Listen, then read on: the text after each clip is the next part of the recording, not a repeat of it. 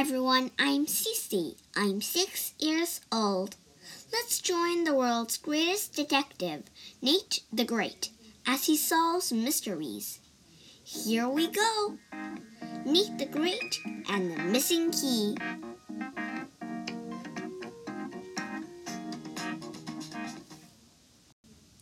I, Nate the Great, am a detective. I am not afraid of anything except for one thing. Today I am going to birthday party for the one thing I am afraid of. Annie's dog, Fang. This morning my dog Sludge and I were getting ready for the party. The doorbell rang. I opened the door. Annie and Fang were standing there. Fang looked bigger than ever, and so did his teeth. But he looked like a birthday dog. He was wearing a stupid sweater and a new collar. I need help, Annie said. I can't find the key to my house, so I can't get inside to have the birthday party for Fang. I, Nate the Great, was sorry about the key and glad about the party. I said, Tell me about your key. Well, Annie said, the last time I saw it was when I went out to get Fang a birthday surprise to eat. To eat? I said. Yes, Annie said. Some surprise food is the one present I had forgot to buy. I got Fang lots of presents. A striped sweater and a new collar with a license number, a name tag, a little silver dog dish, and a little silver bone to hang from the collar. See how pretty Fang looks, and hear how nicely he jingles. I, Nate the Great, did not want to look at Fang or listen to him. Tell me more, I said. Well, Rosamond and her four cats were at my house, Annie said. She was helping me get ready for the party. When I went to the store, I left Rosamond and the cats in my house. I left Fang in the yard. I left the key to my house on a table. That is the last time I saw the key. When I went when I got back, Fang was still in the yard. But the house was locked, and Rosamond and her cats were gone. Rosamond left a note stuck to my front door. Your key can be found at a place that is round, a place that is safe and where things are shiny, a place that is big because it is not tiny. And this is a poem, and I went home. That is a strange poem, I said. Sometimes Rosamond is strange, Annie said. I, Nate the Great, already knew that. You must go to Rosamond's house and ask her where she put your key, I said. I went to her house, Annie said, but it was locked too. I rang the bell, but no one was home. This is a big day for Rosamond and locked doors, I said. Who else has a key to your house? My mother and father, but they went out for the day. They don't like dog parties, Annie said. I, Nick the Great, knew that a dark party is very easy not to like, but I said, I will take your case. I wrote a note to my mother. Dear Mother, I am on a case. I am looking for a round, safe, shiny, big place. I do not know where or what a round, safe, shiny, big place is but when I find it, I will be back. Love, Nate the Great. Annie, Fang, Sludge, and I went to Annie's house. What does your key look like? I asked. It is silver and shiny, Annie said. Sludge and I looked around. There were many places to leave a key. Under Annie's doormat, in her flower garden, up her drain pipe, in her mailbox, but they were not round, safe, shiny, and big. I will have to look in other places, I said.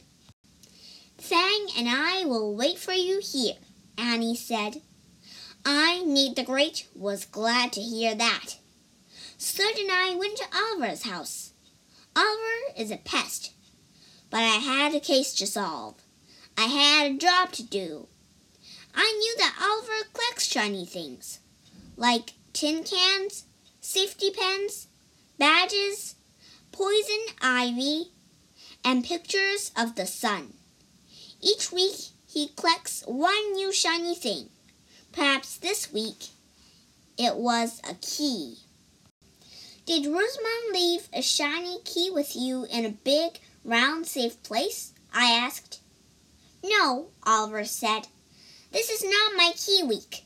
This is my week of shiny eels. Would you like to see my new eel? I, Nate the Great, did not want to see a new eel or an old eel. I started to leave.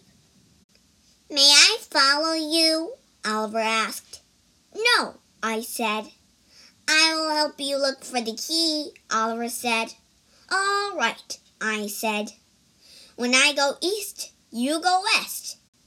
When I go south, you go north. But we won't be together, Oliver said. Exactly, I said.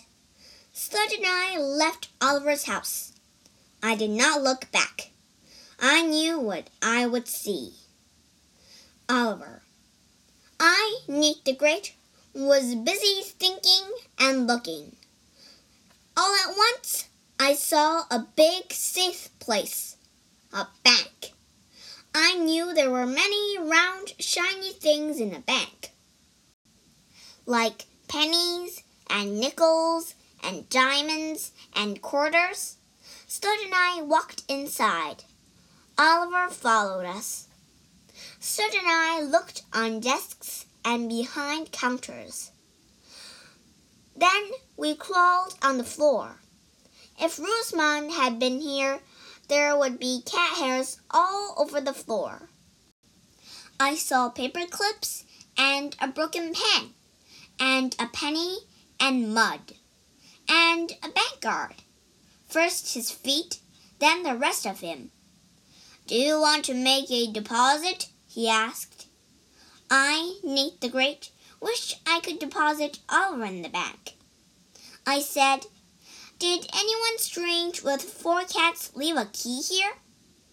The guard pointed to the door. Sludge and I left. Now I, Nate the Great, know where I should not look for the key. A bank was not a strange enough place for a strange person like Rosamond to leave a key. I had to think of a strange place. I thought of a kitchen with bottles of syrup, hunks of butter, and stacks of pancakes. It was not a strange place, but it was a good place to think of, because I, Nate the Great, was hungry. It was time for lunch.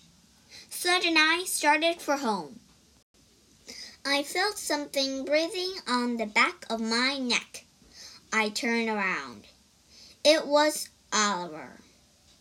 I will follow you forever, Oliver said. I, Nate the Great, knew that forever was far too long to be followed by Oliver. Sludge and I started to run. We ran down the street, up a hill, round five corners, and into an alley. We lost Oliver. I sat down to rest beside a garbage can. Sludge sniffed it. Sludge likes garbage cans. I stared at the can. I had an idea. A garbage can would be a perfect place for Rosamond to hide a key. It was big and round and shiny, with a shiny cover and shiny handles. It was safe because no one will look inside a garbage can except sludge. And it was a very strange place for a key. Strange enough for a Rosamond. There were not many places like that. Now I, Nate the Great, knew that I had to look in Annie's garbage can. Sludge and I walked to the garbage can behind Annie's house. We bent low. I did not want Annie to see me until I found the key in her garbage can. Then I would surprise her. I tried to pull up the cover. Sludge tried to push up the cover with his nose. I pulled harder. Sludge pushed harder. The cover came off. We looked inside the can. It was empty. I, Nate the Great, had not solved the case. Sludge and I slunk home. I was very hungry. I gave Sludge a bone. I made many pancakes. I sat down to eat them. But I did not have a fork. I opened a drawer. It was filled of spoons and knives and forks all together in a shiny silver pile. I had to pick up many spoons and knives before I found a fork. It is hard to find something silver and shiny when it is mixed in with other things that are silver and shiny. I, Nate the Great, thought about that. Maybe Annie's key was someplace where nobody would see it because it was with other shiny silver things. A strange place, a round place, a big place, a safe place. And now I, Nate the Great, knew the place. Sludge and I went back to Annie's house. Annie was sitting in front with Fang. She looked sad. Fang looked big. I ran up to Annie. I know where your key is, I said. Where? Annie asked. Look at Fang's collar, I said. And he looked. I see Fang's name tag hang from his collar, she said, and his license, and his silver dogfish, and his silver bone, and my key. Yes, I said. I Nate the great say that Rosamond hung your key from Fang's collar. We did not notice it because there were other silver things there. But why did Rosamond hang it there? Annie asked. Well, it is a very strange place, I said. And remember Rosamond's poem. A round place? A big and safe place where things are shiny. Well, Fang's collar's round. The things hanging from it are shiny. Fang is big and safe. There's no place more safe to leave a key than a few inches from Fang's teeth. No one would try to take off that key, including me. I started to leave.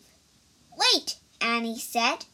She took the key from Fang's collar. Now I can have my party and you can come. I, Nate the Great, was glad for Annie and sorry for me. Just then, Rosamond and her four cats came up the walk. You found the key, she said. I knew I left it in the perfect place. I, Nate the Great, had many things to say to Rosamond, but the party was starting. Annie unlocked the door. We all went inside. We sat around the birthday table. Annie gave me the seat of owner because I have solved the case. It was next to Fang. I, Nate the Great, hoped it would be a very short party.